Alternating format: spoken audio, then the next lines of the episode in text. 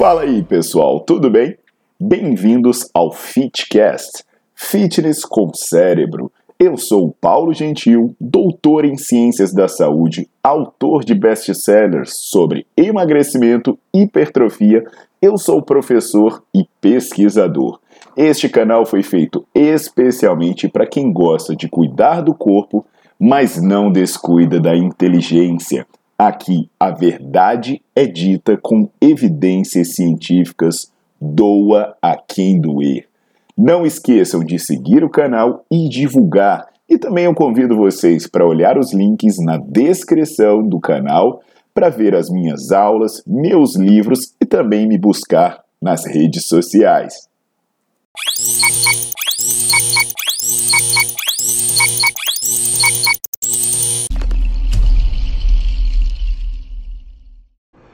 Fala pessoal, tudo jóia? Aqui é o Paulo Gentil e hoje eu vim falar sobre posteriores de coxa. Né? Falar sobre posteriores de coxa é, sempre bom, porque parece que a galera esquece, né? Quando você se olha no espelho para tirar o selfie, né? Você só vê a parte da frente, só vê o quadríceps. E quando muito alguém vai falar na, na parte posterior, fala da bunda, né? Porque o posterior de coxa é, é, relegado a segundo, terceiro, quarto, quinto plano, o que quer que seja. Mas, além de esteticamente ser um músculo que é, faz diferença, né? Deixa a pessoa mais bonita, principalmente quando ela tá indo, né? É, ele também tem uma importância funcional muito grande. Então aqui a gente vai bater um papo sobre a importância de treinar posteriores de coxa, alguns recados especiais, principalmente para mulheres e pessoas que têm problema de joelho. Então faz assim. Antes de seguir, você já deixa o seu like no vídeo, você já bota para seguir o canal, porque eu sempre trago coisas boas para vocês.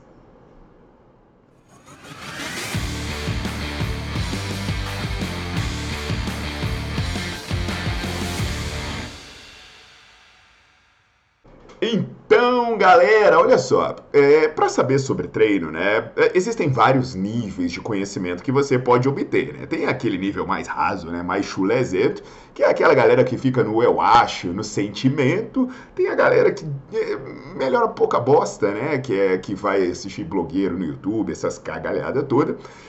Tem a galera que já seleciona um pouco mais as informações e dá uma olhada em vídeos de mais qualidade no YouTube, como esse dessa pessoa que vos fala. E tem a turma que já começa a investir mais em conhecimento, o nível sobe, começa a ler livro.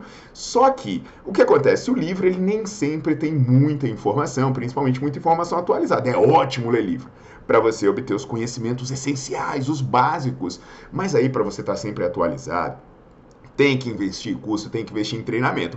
E é aqui que vem o meu jabá do Nerdflix. É um local em que eu tenho mais de 150 aulas, você pode obter certificado, você paga uma mensalidade micharia, não dá um real por dia e você pode assistir onde, quando e como quiser. E eu faço esse jabá do Nerdflix logo no começo, porque lá eu tenho muita aula sobre seleção de exercício, como você monta os melhores treinos, como você seleciona os melhores exercícios, para você não cair em erros de planejamento, como por exemplo é o caso que eu vou falar aqui hoje sobre os posteriores de coxa. O que que acontece, gente? É, a musculatura da parte da frente e a musculatura da parte de trás da coxa, ela trabalha em equilíbrio. Então, você tem lá o seu quadríceps fazendo a extensão de joelho e você tem a musculatura posterior fazendo flexão.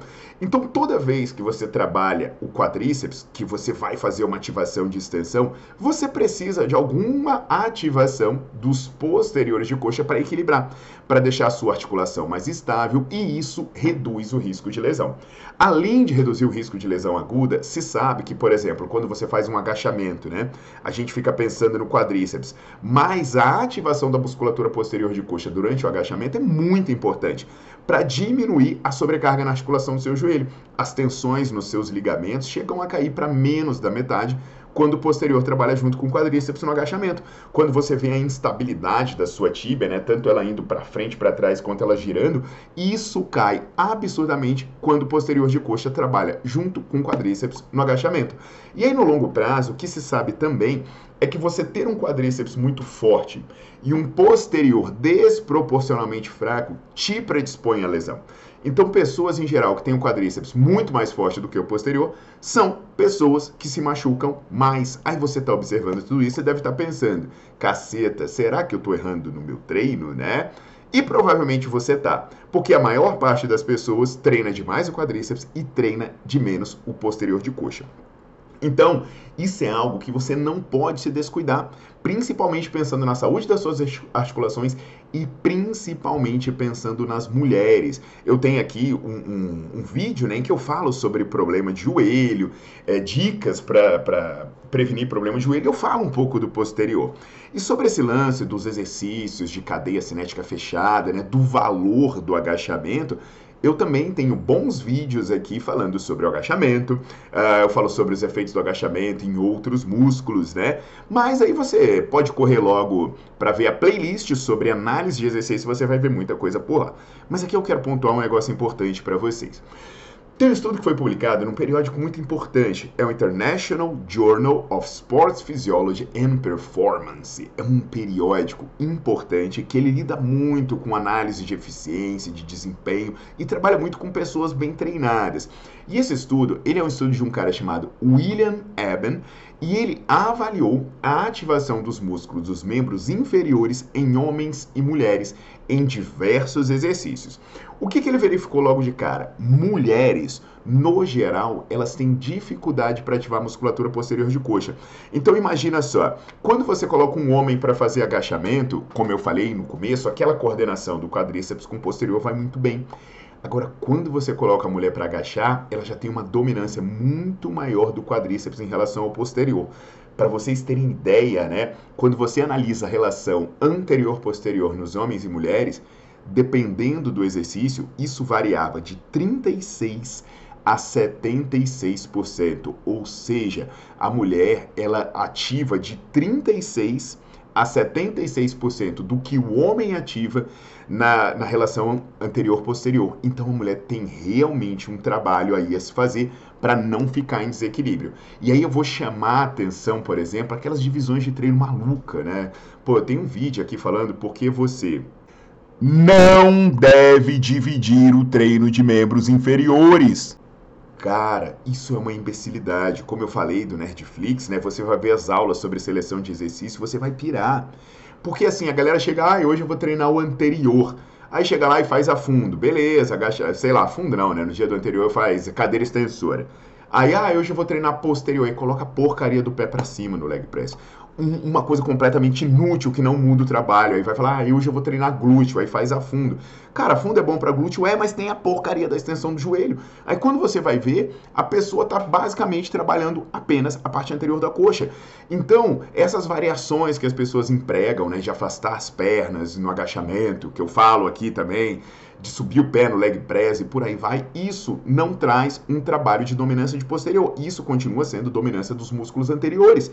E aí, o pior é que todos esses exercícios também trazem uma severa compressão patelofemoral. Aí você vive com uma sobrecarga maior na parte anterior da coxa, gerando um maior trabalho para a musculatura anterior. Sabe o que vai acontecer no longo prazo? Esses músculos posteriores se tornam cada vez mais fracos e você já tem uma articulação mais desgastada e aí você tem músculos, é, músculos mais fragilizados da cadeia posterior. Veja, é a receita para dar bosta. Então vamos lá. É, coisa prática, vamos ser resolutivos aqui, né, para vocês terminarem esse vídeo, né, assinarem o Nerdflix, obviamente, mas para já sair pensando em coisas que vocês precisam fazer. Toda vez que você fizer um exercício tipo agachamento, leg press a fundo, você considera que houve uma dose igual, presta atenção, independente da variação que você usar, para o quadríceps e para o glúteo. Só que o posterior de coxa você vai ter que fazer algumas observações. Por exemplo, e essas observações dependem se foi homem ou se foi mulher. Se foi homem, quando você faz três séries de agachamento, eu considero que para posterior de coxa você fez aí uma ou duas. Então, se você fez três séries de agachamento, uma ou duas delas foram para posterior, então você vai precisar, se você considera que foi uma, você vai, vai precisar então de mais duas de posterior de coxa isolada. Se você considera que foram duas, você vai precisar de mais uma de posterior de coxa isolado. E aí, o que é posterior de coxa isolado? Cadeira flexora, cadeira é, mesa flexora, uh, stiff, levantamento terra, né? Pode ser considerado, que tem pouca movimentação e por aí vai. Beleza? Se você fez leg press, né? Se for homem, aí eu considero aí também bem próximo do agachamento. Se for bilateral, normalmente eu digo que foi uma série só. Então, se você fez três séries de leg press, o que, que você vai ter que fazer então? Considera que o, o, o trabalho para posterior foi um, então você vai fazer mais duas séries de isolado. Agora, se você fez o leg press unilateral, aí não, aí você pode considerar que foi um trabalho de duas séries aí. Aí você vai fazer só mais uma série para isolado. Isso eu estou falando dos homens.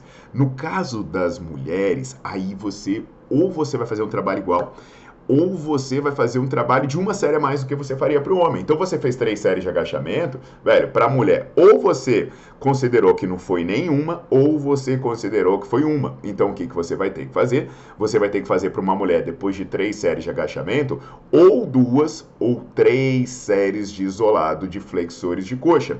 Se você fez leg press, aí você vai fez o leg press bilateral, a mesma coisa. Mas para ser conservador, vai num para um, saca? Chega lá e fez, pô, eu fiz três séries de leg press, mete três séries de posterior de coxa.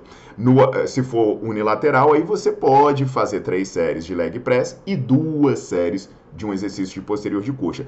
Por que para a mulher eu falo isso? Porque a, nas mulheres existe uma necessidade maior de fortalecimento da musculatura posterior. Então, existe o trabalho dos músculos posteriores de coxa nos exercícios de cadeia cinética fechada? Existe.